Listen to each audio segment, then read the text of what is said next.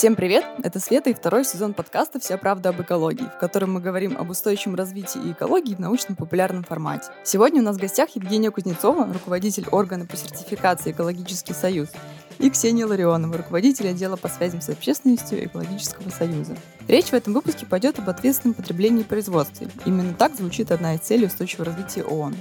И рассмотрим мы эту цель через обсуждение эко-маркировок, эко-сертификации и оценку жизненного цикла продукции.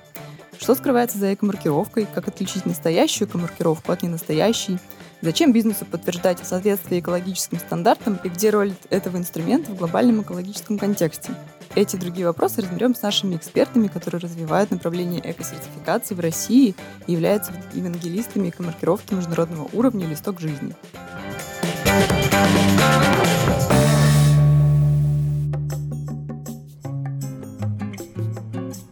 Женя, привет. Привет. Ксюша, привет. Привет. Так как сегодня мы будем касаться цели устойчивого развития ООН номер 12, которая звучит как ответственное потребление и производство, а, и, как мне кажется, больше всего относится к нашей теме сегодняшней, для начала я хотела бы спросить, что вообще в вашем понимании а, ответственное производство и потребление, как вы это понимаете, да, что думаете по этому поводу?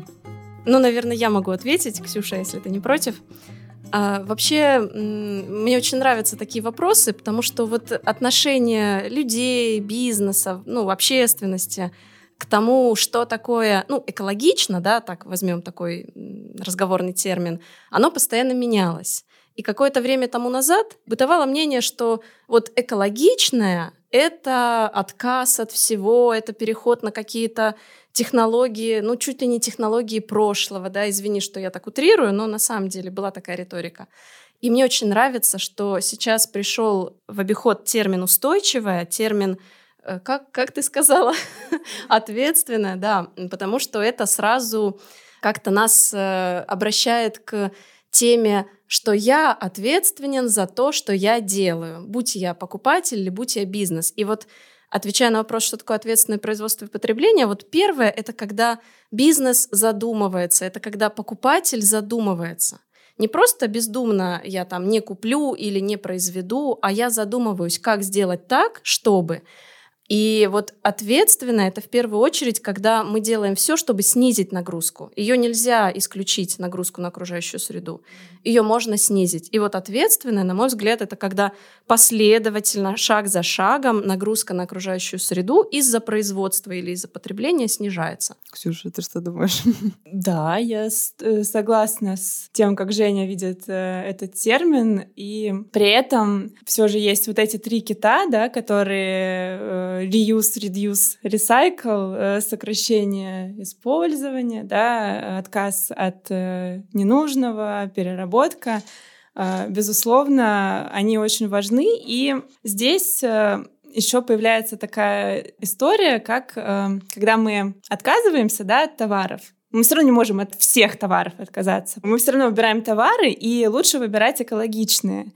И вот здесь как раз-таки есть такой инструмент, который позволяет это делать этот инструмент — эко-маркировка. Да, собственно, о нем мы сегодня и поговорим. А давайте тогда вкратце расскажем слушателям, что вообще такое эко-маркировка.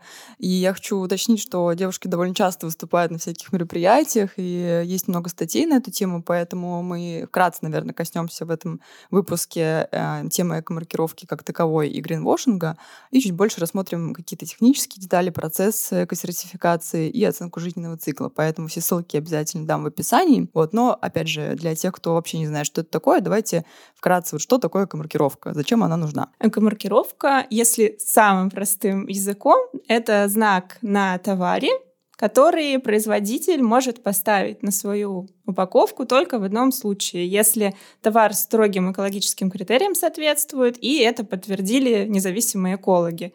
То есть это гарантированная экологичность для потребителя. То есть, по сути, вы являетесь вот этим независимым э, органом, который сертифицирует. Опять же, часто с эко-маркировкой говорят о понятии гринвошинг. Что тогда такое гринвошинг?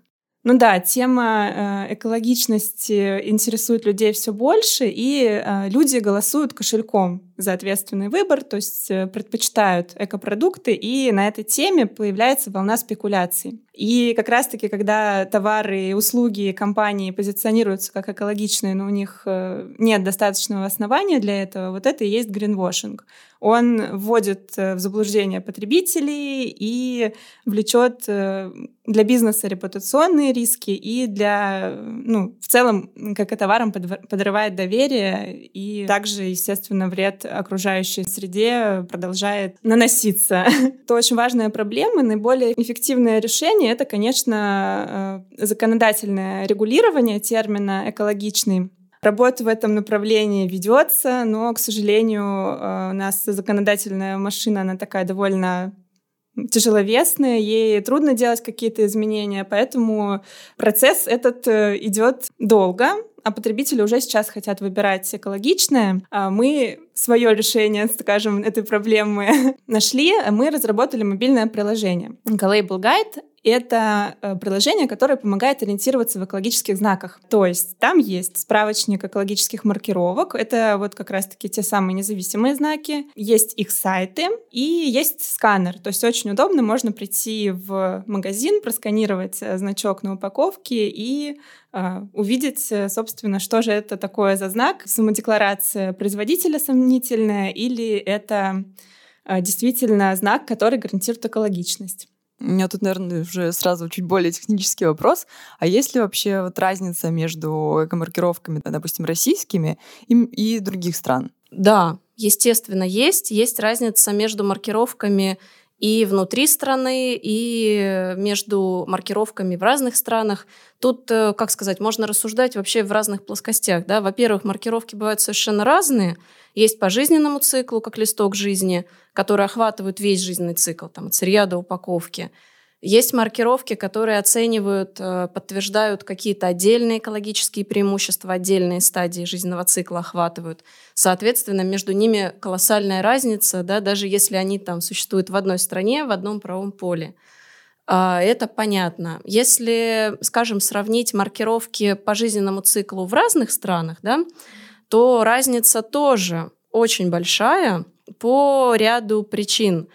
А, во-первых, разные законодательные требования, разные базовые требования к одной и той же продукции в разных странах. Во-вторых, э, разные возможности рынка, разные потребительские ожидания, разный вообще уровень развития маркировок. И если, скажем, сравнить ну вот мы входим, листок жизни входит в Всемирную организацию экомаркировки Global Ecolabelling Network, и даже если сравнить между собой э, маркировки в разных странах по жизненному циклу для одной и той же группы продукции, вот в рамках нашего сообщества мирового, да, где самые лучшие маркировки представляют каждую страну, даже тут разница колоссальная. Например, листок жизни имеет одни из самых строгих стандартов, которые сравнимы со стандартами в северных странах, э, в Германии, в Евросоюзе. Ну и, собственно, да, это вот самые развитые, самые строгие экомаркировки. А почему то, кстати, получилось, что самые а, строгие? Потому что, ну, во-первых, потому что давно существуют,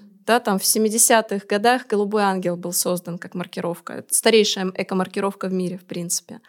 А, во-вторых, э, разная государственная политика и политическая воля.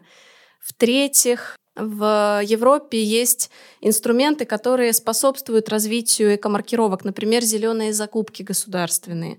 В Азии тоже есть зеленые закупки. Например, маркировки Китая очень успешные, а, очень много экомаркированных товаров, достаточно сложные стандарты, соответственно, достаточно высокий уровень продукции. Э, которая сертифицирована, но в плане экологичности. Вот. А есть страны, где маркировка была учреждена, маркировка по жизненному циклу недавно, да, вот буквально только что, э, Шри-Ланка, Латинская Америка, Южная Африка, по-моему, Израиль недавно. И там, соответственно, стандарты проще, потому что рынок еще не готов сразу к сложным. В листке жизни такой же путь был. Десять лет наши стандарты были проще. Сейчас уровень наших стандартов, ну вот иногда даже строже, и наши процедуры даже строже, чем у самых строгих э, европейских маркировок. Поэтому, естественно, есть миллион факторов, которые влияют на вот эти вот вещи.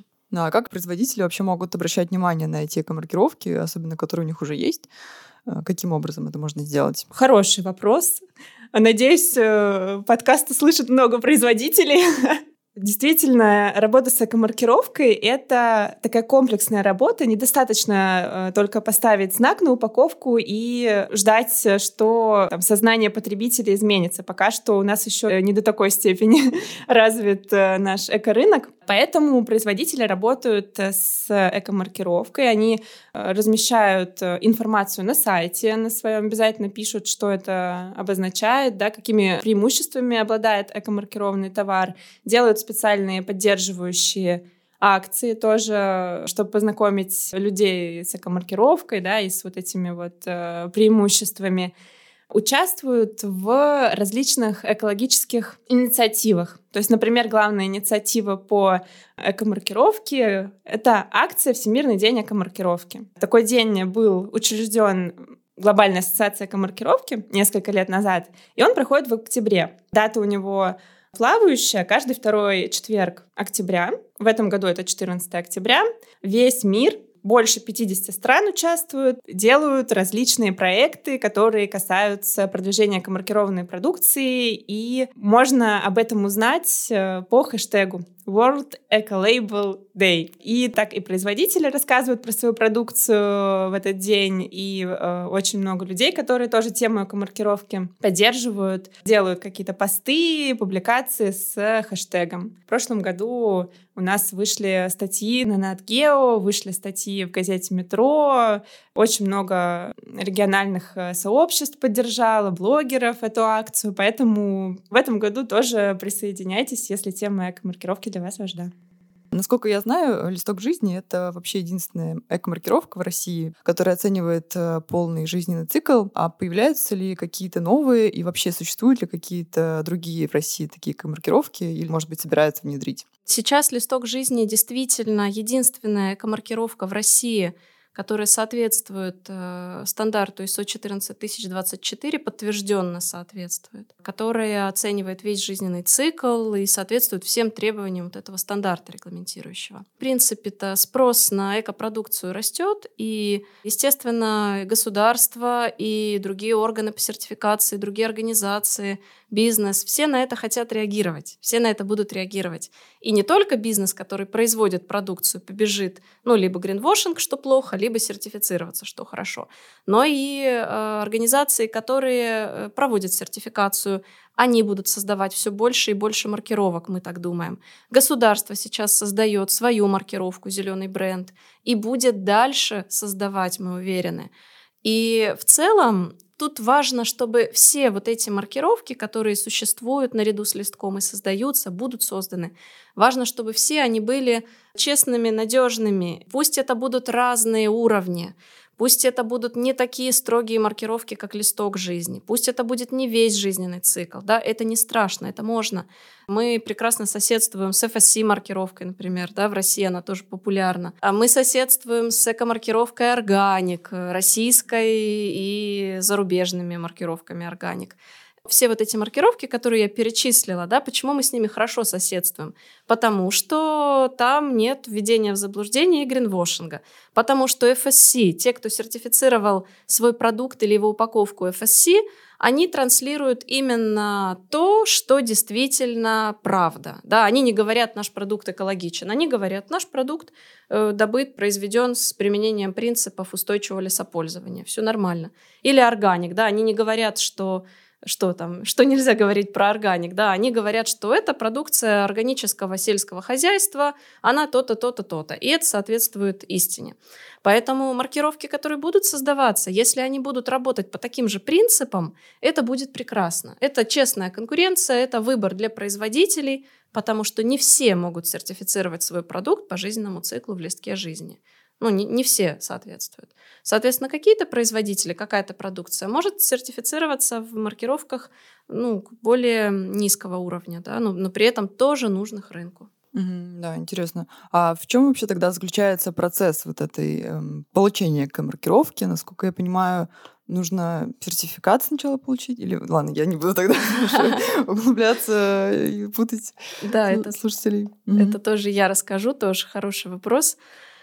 Первое, что очень важно, чтобы компания сделала, и это не прописано ни в каких процедурах, это невозможно как-то зафиксировать где-то официально. Компания должна понять, для чего маркировка, как она будет ее использовать и вообще зачем все это. Иначе бесполезно. Не будет работать маркировка, и ни компания не увидит выгоды, целей своих не достигнет, ни покупатель о ней не узнает, соответственно, не сработает. Не будет внесен тот вклад, который планируется, что эко-маркировки могут внести в цель устойчивого развития. Вот, но это так, э, такое философское, не могу не сказать. Вот, а дальше процедура, когда компания приняла решение, процедура м, стандартная, для всех одинаковая. Подается заявка, орган по сертификации эту заявку рассматривает м, кратко и выносит решение, будет ли произведена сертификация или нет. Если есть стандарт, э, продукция подходит, то сертификация будет проведена. И дальше мы заключаем договор с потенциальным лицензиатом, заявителем. Производится стопроцентная предоплата э, стоимости сертификации, ну, потому что это, опять же, требование международных стандартов и основной, один из основных принципов беспристрастности органа сертификации. Дальше процедура сертификации. Назначается экспертная группа. Предприятие получает список документов, которые нужно подготовить. Далее проходит какая-то небольшая камеральная работа. Предприятие готовит документы, что-то аудитор может запросить заранее выслать, ну, сразу, да, вот на этой стадии. А далее центральное событие сертификации – это очный аудит предприятия. Аудитор или аудиторы, там, в зависимости от ситуации, приезжают на предприятие, на площадку производственную, где производится продукт.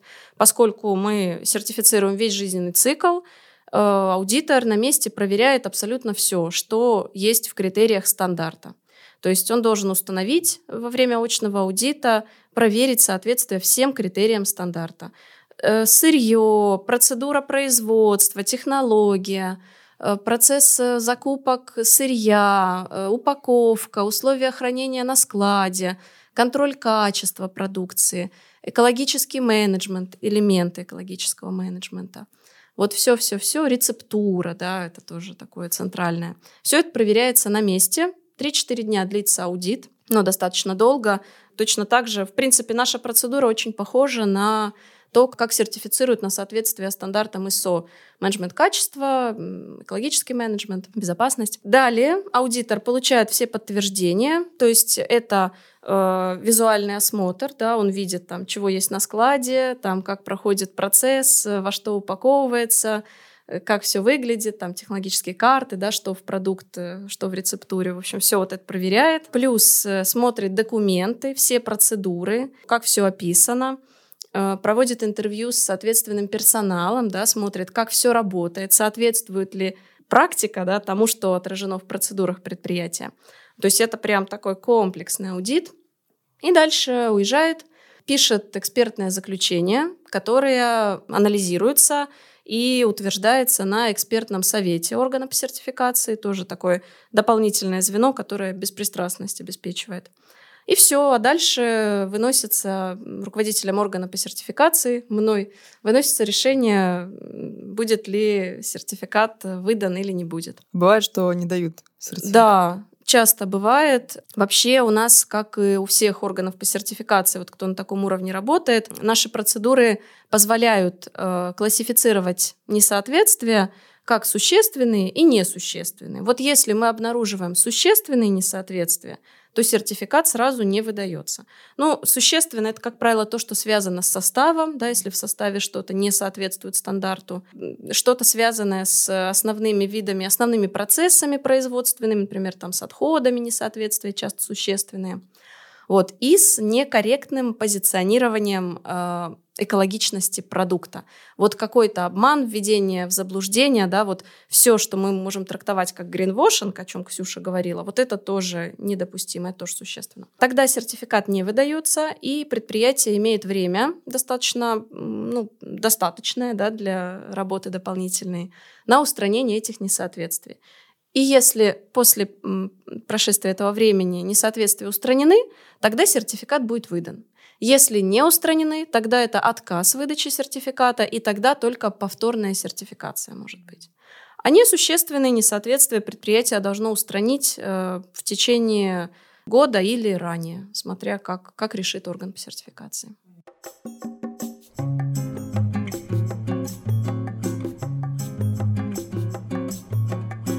Вот часто говорила слово «жизненный цикл», оценка жизненного цикла. А, можешь, пожалуйста, вкратце рассказать, что тоже это такое и из чего состоит? Вот, в принципе, ты уже перечислила несколько этапов да, основных, но, может, в общем, что такое, что, что это значит, что это за понятие и почему очень важно э, именно вот, эту, вот этот жизненный цикл оценивать при сертификации? Действительно, оценка жизненного цикла — это вещь важнейшая, и это как раз то, что отличает экомаркировку первого типа по жизненному циклу, что делает ее такой крутой и соответствующей целям устойчивого развития. Почему ООН э, считает, что именно маркировки по жизненному циклу это инструмент устойчивого развития. Вот я начну с короткого такого примера. Э, не так давно в нашей стране, там какое-то количество лет тому назад, пришли к э, отказу от ламп накаливания – потому что энергоэффективность была нужна. Очень массово стали появляться везде ртутные лампы люминесцентные, и действительно они вносили вклад в решение проблемы, ради чего все затевалось. Это действительно было снижение затрат электроэнергии при освещении люминесцентными лампами. И все бы хорошо. Но э, не подумали. И очень быстро оказалось, что стадия использования, да, вот эта часть жизненного цикла, когда лампа используется, оно, конечно, здорово, и проблема решается, затраты электроэнергии ниже.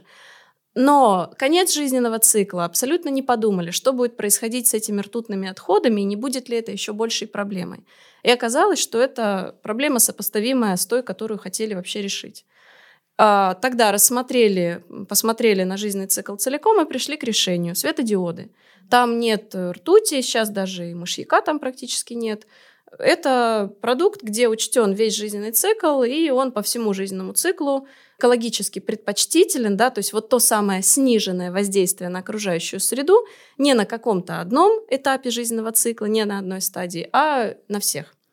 Вот, это пример, иллюстрирующий, почему важно посмотреть целиком. И если так вкратце, жизненный цикл — это э, все основные стадии от появления сырья до конца жизни продукта, до его утилизации или утилизации его упаковки. И, ну, в принципе, тоже у нас есть очень много материалов, которые описывают э, каждую из этих стадий, да, в целом это сырье, подготовка сырья, производство самого продукта. Для некоторых групп продукции это может быть там логистика, да, например, фрукты доставить из Аргентины в Россию. Э, стадия доставки вот этой логистики будет э, очень значительно, ее надо учитывать. Да? Там для каких-то продуктов это менее значительно. Э, собственно, использование продукта или его употребление, если это еда, да, тоже очень важно, с чем, с какими воздействиями мы контактируем как потребители. А, и стадия конца жизненного цикла. Стол, э, кресло нужно переработать э, или захоронить, или что-то с ним сделать. Да? Продукты питания имеют упаковку, с которой что-то надо сделать. Поэтому вот это в целом жизненный цикл. Тут я хочу подчеркнуть, а, почему так важно смотреть на вот это все, на весь жизненный цикл. Почему он считает, что вот именно это инструмент. Потому что ну вот, на мой взгляд, таким образом обеспечивается вообще глобальность инструмента экомаркировки. Потому что когда мы управляем экологическими рисками и опасностями на каждой стадии, мы вносим глобальный вклад в решение экологических проблем. Если, например, взять текстиль, то э, сам состав ткани, сама долговечность одежды, ну вот важные характеристики да, текстиля, это одно. Если мы будем предъявлять требования только к этому, мы, конечно, решим важнейшие проблемы, связанные с здоровьем потребителя, э, связанные вообще с культурой потребления. Да? Но если мы э, будем предъявлять требования к добыче сырья, например, хлопка, мы с вами носим одежду тут, а хлопок для этой ткани, он добыт, например, выращен в странах Средней Азии. А, если мы будем предъявлять критерии к стадии выращивания хлопка, например, сниженное количество пестицидов, более безопасные пестициды, отсутствие э, нелегального труда, то мы будем вносить вклад в решение проблем экологических там. Да? Если мы еще предъявим требования к производству этой одежды, которая производится где? В Индонезии, например. Мы решим, внесем вклад в решение, да, снизим нагрузку на общество и окружающую среду там, потому что мы снизим там токсичные э, стоки, опять же, внесем вклад в регулирование там нелегального труда незаконного. Вот, понимаете? Поэтому очень важно весь жизненный цикл. Еще один интересный момент, почему э, оценка жизненного цикла в основе экомаркировки – Почему это так эффективно? Почему это так э, здорово? Потому что э, для разных групп продукции совершенно разные стадии жизненного цикла могут оказаться приоритетными да, с точки зрения рисков для окружающей среды. И вот э, хороший пример с упаковкой. Вот тоже часто привожу его. Есть группа продукции, вот возьмем две группы продукции, моющие средства и бутилированную воду. Если мы посмотрим, ну вот как делает э, экологический союз, да, и наши коллеги из других стран, как мы делаем, когда мы критерии разрабатываем. Мы берем продукт, рассматриваем его жизненный цикл и э, делаем так называемую матрицу жизненного цикла. То есть мы рассматриваем на каждой стадии жизненного цикла, какие есть экологические воздействия на окружающую среду и здоровье людей, и насколько они существенны и насколько они критические, да, и таким образом мы выявляем те точки жизненного цикла, где нужно сформулировать экологические критерии. Да, это тоже очень крутой инструмент, чтобы предъявить экологические критерии для тех аспектов продукта, где это наиболее эффективно. И вот, э, с чего я начала. Две, две группы продукции. Моющее средство для посуды, например, и бутилированная вода питьевая. Если мы посмотрим на жизненный цикл моющего средства, то мы увидим, что Основные негативные воздействия на окружающую среду будут, э, скажем, на стадии подготовки сырья, да, синтеза сырья и добычи сырья, если оно там минеральное или растительное. Ну, чуть меньше, но тоже, в принципе, довольно существенные воздействия будут на стадии производства этого продукта, павы в стоках, да, загрязнение окружающей среды вот из-за этого. Дальше будут очень существенные воздействия на окружающую среду на стадии использования продукта и, и на здоровье человека. Для окружающей среды на стадии использования что важно? Дозировка средства, его эффективность, да, сколько средства мы используем, чтобы помыть посуду, а, соответственно, сколько его может попасть в окружающую среду. А, или, скажем, если это порошок для стирки, то какая у него эффективная температура для стирки? Если он может выстирать только при высоких температурах нагрева воды, то это плохо. Это большие затраты электроэнергии, соответственно, это большая нагрузка на окружающую среду, на изменение климата. А вот упаковка, а, ну и здоровье человека, да, понятно, тут даже комментировать нечего, мы контактируем с этими средствами, и чем меньше в нем опасных для здоровья веществ, тем, конечно же, оно для нас лучше. А вот упаковка э, имеет меньший вес э, по сравнению со всеми остальными стадиями жизненного цикла с точки зрения воздействия на окружающую среду. Но если мы возьмем бутилированную воду, получится, что добыча этой воды, даже если это скважина, ну, там не очень большая нагрузка на окружающую среду. Если соблюдены требования законодательства, то там все более-менее в порядке. Производство воды, розлив, ну, тоже, в принципе, нету серьезных каких-то факторов нагрузки. И поэтому оказывается, что упаковка, из чего она сделана, да, вот эта бутылка, э, подлежит ли она переработке, какая на ней информация, да, призывает ли производитель эту бутылку отнести в раздельный сбор, а не просто выбросить там в, в, в смешанный мусор. Вот э, с этим продуктом оказывается, что упаковка по сравнению с остальным жизненным циклом вносит вообще максимальный вклад в нагрузку на окружающую среду. Поэтому если мы сертифицировать будем э, бутилированную воду, то все, что касается упаковки, сразу будет очень весомым, существенным и серьезным. С другими группами продукции вес упаковки в остальном жизненном цикле меньше. Да, вот это интересно. Учитывая, момент. сколько бутылок э, покупается, да. выпивается там каждый день, да, согласна. Интересно.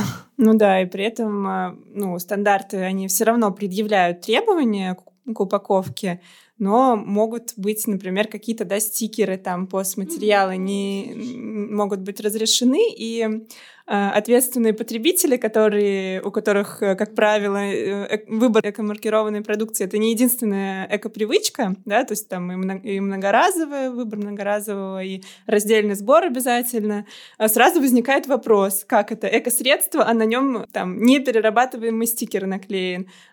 Здесь еще очень важный момент, то, что эти стандарты, они ужесточаются постоянно. То есть, например, да, там, Жень, каждые пять лет, да? Или ну, да, или даже чаще, по мере необходимости. Производители, они вот встают на этот путь и дальше за стандартом все время подтягиваются. Ну, конечно, обратная связь от потребителей такая внимательная, она тоже вносит вклад а вот еще, кстати, у меня сразу появился вопрос, ты сказала про одежду, и мне вот интересно, вообще возможно ли любой вид товара э, сертифицировать, или все-таки есть какие-то ограничения? Есть ограничения. Заведомо мы не принимаем заявки на ну, запросы на разработку стандарта на табачную продукцию, на БАДы, на лекарства. Вот это вот нельзя сертифицировать. Вот. Но и на остальные группы продукции тоже не все так однозначно. Это, кстати, интересная, интересная тема. Если мы видим активность рынка в какой-то нише продукции, видим запросы к нам на разработку такого стандарта, мы принимаем решение по определенной ну, процедуре, да, мы опираемся на определенные вещи.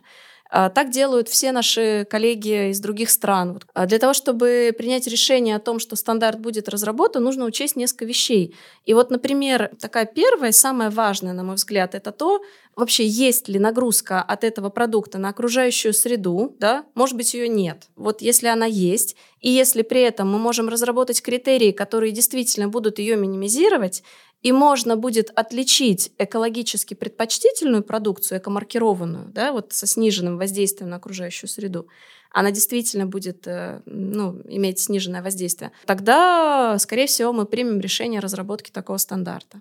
Вот. Но еще, естественно, мы опираемся на то вообще, насколько сертификация такой группы продукции скажется на имидже экомаркировки. Это тоже очень важно, да, как, как покупатели будут это воспринимать. Вот. Ну и на успешности сертификации в этой нише продукции, потому что, опять же, нужно помнить, что экомаркировка — это не, не коммерческий продукт, где нужно побольше лицензиатов, да, а это инструмент для снижения нагрузки на окружающую среду. Вот это, это все рассматривается. Кстати, можете привести пример э, какой-нибудь из ваших группы товаров, которые вы сертифицировали? Вот, насколько я знаю, недавно относительно у вас появилась новая сертификация для отелей. Вот, мне кажется, это очень интересная тема и очень интересная область для сертификации, потому что, мне кажется, это не такой прям товар, знаете, который можно на полке взять, а вот отели — это что-то такое большое, объемное. У нас э, сертификация для отелей существует давно, а стандарт для отелей, но недавно мы э, его пересмотрели, усилили, ужесточили. Теперь действительно, на мой взгляд, он учитывает все основные точки воздействия отелей на окружающую среду. В нашем новом стандарте, в новой версии стандарта мы уделяем большое внимание требованиям к организации питания гостей, к управлению отходами гостиницы, и к информированию. Вот это такие важные вещи. Тоже вы заметили, что это не просто, э, это не продукт, да, где так вот э, легко подумать, какие там будут критерии, чем он экологичен может быть. Отель — это на самом деле очень э, сложные переплетающиеся цепочки разных процессов, каждую из которых нужно экологизировать. Вот, потому что отель — это крупный бизнес. Отели сами по себе большой источник воздействия на окружающую среду ну, просто, да, как, как объект, вот, потому что там затраты воды, электроэнергии, тепла, топлива, потому что они закупают очень много всего, да, этими закупками они тоже влияют на рынок. То есть вот это все, вот ко всему этому есть экологические критерии, к закупкам вот особенно ценно. Вот. Но еще в жизненном цикле этой услуги, да, об этом тоже можно говорить, хотя это не так, как жизненный цикл продукта, есть и информирование гостей, э, распространение знаний об эко-маркировке, о том вообще, почему можно выбрать эко-отель и что гость получает, предпочитая эко-отель, во что он вносит вклад. Вот это все очень важно. Поэтому сертификации отелей это актуально. Не, ну, я не знала, что даже информирование входит в э, маркировку, и это на самом деле очень круто. Мне кажется, это то, как раз чего нам очень не хватает.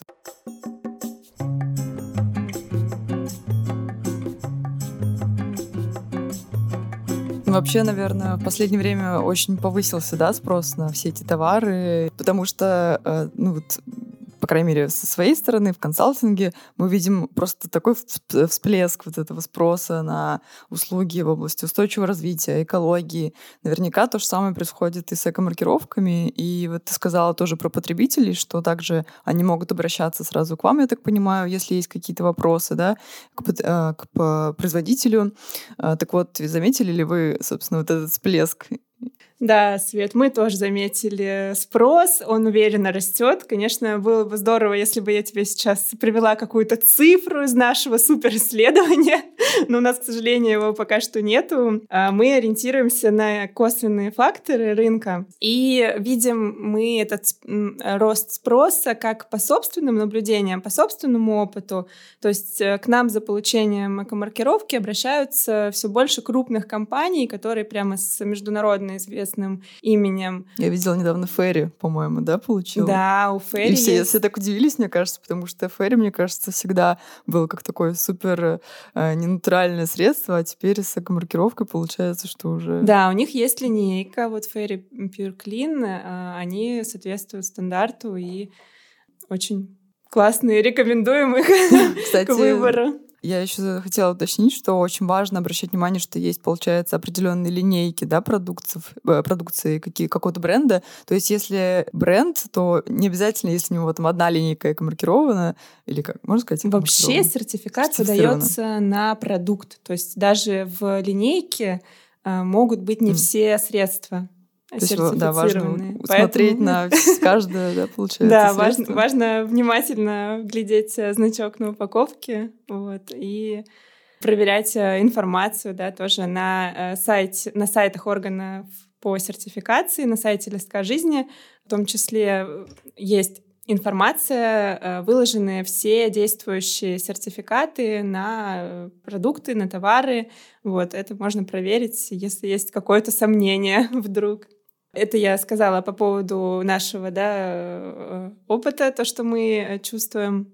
Еще об этом свидетельствуют э, внешние рыночные факторы. То есть, например, в ритейле появляются собственные торговые марки экологичные, и в том числе с эко-маркировками. Это тоже очень э, позитивный такой тренд, который есть в Европе, и теперь у нас тоже он э, зарождается. Ну и то, что мы тоже на себе ощущаем, мне кажется, все ощущают, это количество гринвошинга, да, количество товаров э, без независимого подтверждения. В целом э, есть вообще э, сегменты, которые лидируют по экопозиционированию. То есть, например, среди бытовой химии, косметики, строительных материалов, пищевой продукции среди этих категорий прямо очень много, ну, во-первых, и экомаркированных товаров, во-вторых, и заявлений об экологичности.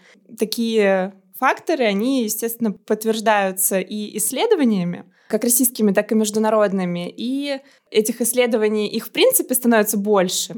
Мы мониторим ежемесячно для нашей рассылки. У нас есть рассылка «Листок жизни». Для нее мы каждый месяц смотрим, что новенького произошло в мире, в России. Вот. И одно-два исследования мы э, стабильно сейчас находим в месяц. То есть если взять, например, там, два года назад, э, у нас таких данных было гораздо меньше. И э, такие исследования проводят как независимые организации, так и сами производители дают тоже какие-то цифры, цифры о том, что потребители требуют независимого подтверждения. Вот свежее вышло исследование от маркетингового агентства, которое тоже среди профессионального сообщества произвело опрос и э, тоже выделило там элементы ответственного зеленого маркетинга. Потребителям нужно доверие и прозрачность. Сейчас э, грамотность намного ну, как бы стала выше. Уже люди понимают, что не все, на чем э, там зеленая этикетка какая-то, что это экотовар. Поэтому ищут доказательства в виде экомаркировки, в виде э, сертификата. А есть, кстати, какие-нибудь исследования про компании? Поменялся ли спрос на их товары или какие-то продажи после получения экомаркировки? Или пока еще не видели таких исследований? Да, исследования есть наши такие. У нас э, вообще есть э, такая классная штука, как клуб лицензиатов экомаркировки «Листок жизни». Это вообще такой уникальный опыт э, для России, да и для мира, наверное, тоже, когда компании, которые имеют экомаркировку, они объединяются для того, чтобы э, делиться опытом, работы с экомаркированной продукцией, разбираться с вызовами, с которыми они сталкиваются, ну и объединяться для каких-то коллабораций, для того, чтобы продвигать э, как раз-таки продукцию и продвигая экотовар, например, в стройке, бытовой химии, да, это тоже может э, отразиться, ну, потому что тема поддерживается. Так вот, у нас была недавно встреча клуба лицензиатов, и мы вот проводили опрос к этой встрече, и компании с нами поделились тем, что действительно продажи растут, ряд компаний э, это сказал. При этом, конечно, э, для компании комаркировка — это конкурентное преимущество, поэтому не очень-то охотно делятся такой информацией, цифрами, э, но несколько сознались компаний. Какой эффект дает экомаркировка, как компании отмечают? На первом месте сейчас стоит независимое подтверждение экологичности. Это требуют э, потребители, это требует ритейл. Э. Но получается, у вас есть экомаркировка, собственно, вот в экологическом союзе своя, и вы очень много занимаетесь экопросвещением. И, может, э, Ксюша, расскажешь про какие-то ваши новые передовые проекты, которые у вас сейчас происходят. Я слышала что-то про Яндекс Маркет. Вот расскажи, пожалуйста, про него. Ой, да, Яндекс Маркет — это наш любимый проект по экопросвещению. Он очень классный. Его суть заключается в том, то, что Яндекс Маркет решил выделять эко-товары специальными бейджами. И э, вместе с э, листком жизни и вместе с экомаркировкой FSC э, в прошлом году мы этот проект запустили, и теперь на Яндекс Маркете 16 тысяч товаров име, имеют бейджи, экомаркировка, да, то есть с надежным э, знаком, с подтвержденной экологичностью. Такая амбициозная инициатива. Она есть не только у Яндекс Маркета, в принципе, фильтры есть еще и у ряда других магазинов, например, у Фофреш, на котором, да, косметика, бытовая химия продается. На Ламоде, кстати, появились тоже экофильтры, и тоже они ориентировались на мобильное приложение Collabel Guide на надежные маркировки. Вот, поэтому сейчас это все появляется все больше и больше. Вот, ну, Яндекс Маркет — это здорово, что это такой именно э, масштабный проект. Это, наверное, такой дискуссионный вопрос у меня возник в голове. Я вот когда прихожу в магазин, иногда ловлю себя на мысли, если, например, там нету какой-то проверенной эко-маркировки, ну, какой-нибудь, не знаю, маленький магазин или где-нибудь э, в регионе, и э, все равно вот эти вот, э, ну, гринвошинг знаки, которые эко или natural, organic, наша любимая, все равно как будто тебя наталкивают на мысль, что это лучше, чем ничего. Вот вам как кажется? И как профессионалам. Это действительно так или не совсем? Или лучше не брать такую продукцию чисто из-за принципа, что это гринвошинг? Ну, я руководствуюсь здесь принципом светофора, выдуманного нами же. То есть, если зеленый свет, да, если есть экомаркировка, которая есть приложение Label Guide, которое знакомо, которое доверяем, точно экологичный выбор берем. А есть э, самодекларации, да, вот про которые ты как раз э, спрашиваешь. Это желтый цвет. Тут нужно остановиться и подумать. То есть это может быть Надежная самодекларация, когда производитель конкретно сформулировал эко-преимущество, например, написал на упаковке без фосфатов. Тогда надежная самодекларация, действительно можно там, на нее посмотреть, делать э, свой выбор в пользу такого товара. И красный цвет — это гринвошинг, когда самодекларация звучит абстрактно, экологически дружественный, натуральный. Сто процентов экологичный. Вот это Зеленый. Самое, да, вот сто процентов. Э, кстати, Женя, да, правильно отметила, когда если вы видите на значке сто процентов, это прямо звоночек тревожный гринвошингу. Ну, маркировки обычно, органы по сертификации, они контролируют, что лицензиат пишет и как коммуницирует. Поэтому, если вы видите сто процентов процентов что-нибудь экологично, например, да, там сто процентов натурально, сто процентов зеленый или там абсолютно экологично, но явно ни один орган по сертификации, ни одна третья сторона такое бы не пропустила, не разрешила бы, значит, это точно самодекларация. Если производитель вот так заявляет, а не точно и честно нам говорит, что там, да, например, там 93% таких ингредиентов, или там, как Ксюша говорит, без фосфатов. А вот так вот супер, самое лучшее, самое зеленое сто процентов, то вот это, скорее и, всего, И без объяснений. Да, скорее всего, это обман. Это значит, не задумались вообще. А вам, кстати, не кажется, что в этом случае э, немножко проигрывает как раз эко-маркировка, потому что я заметила, что она ставится довольно маленьким значком, и иногда даже, ну, нужно прям поискать, чтобы ее найти, а вот эти вот все на всю упаковку никогда не пишется э, у реальных эко-маркировок, что типа эко, органик. Почему-то, очень жаль. Мы работаем над этим.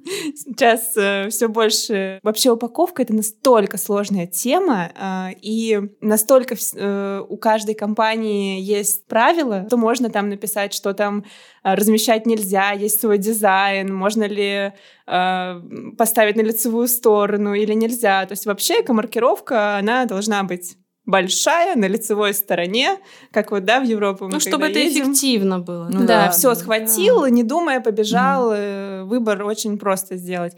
У нас скромничают, бывает такое. Это я заметила, да, я поэтому задала этот вопрос, потому что вот реально очень маленький. Вот прям я буквально вчера покупала Биомио с листком жизни, и это средство для мытья окон, кстати, было. И он очень маленький значок, то есть нужно прям поискать. И вот реально, ну, действительно было бы удобнее, если бы на упаковке прям спереди это обращение, видимо, ко всем производителям. Ставьте побольше настоящие эко-маркировки, да.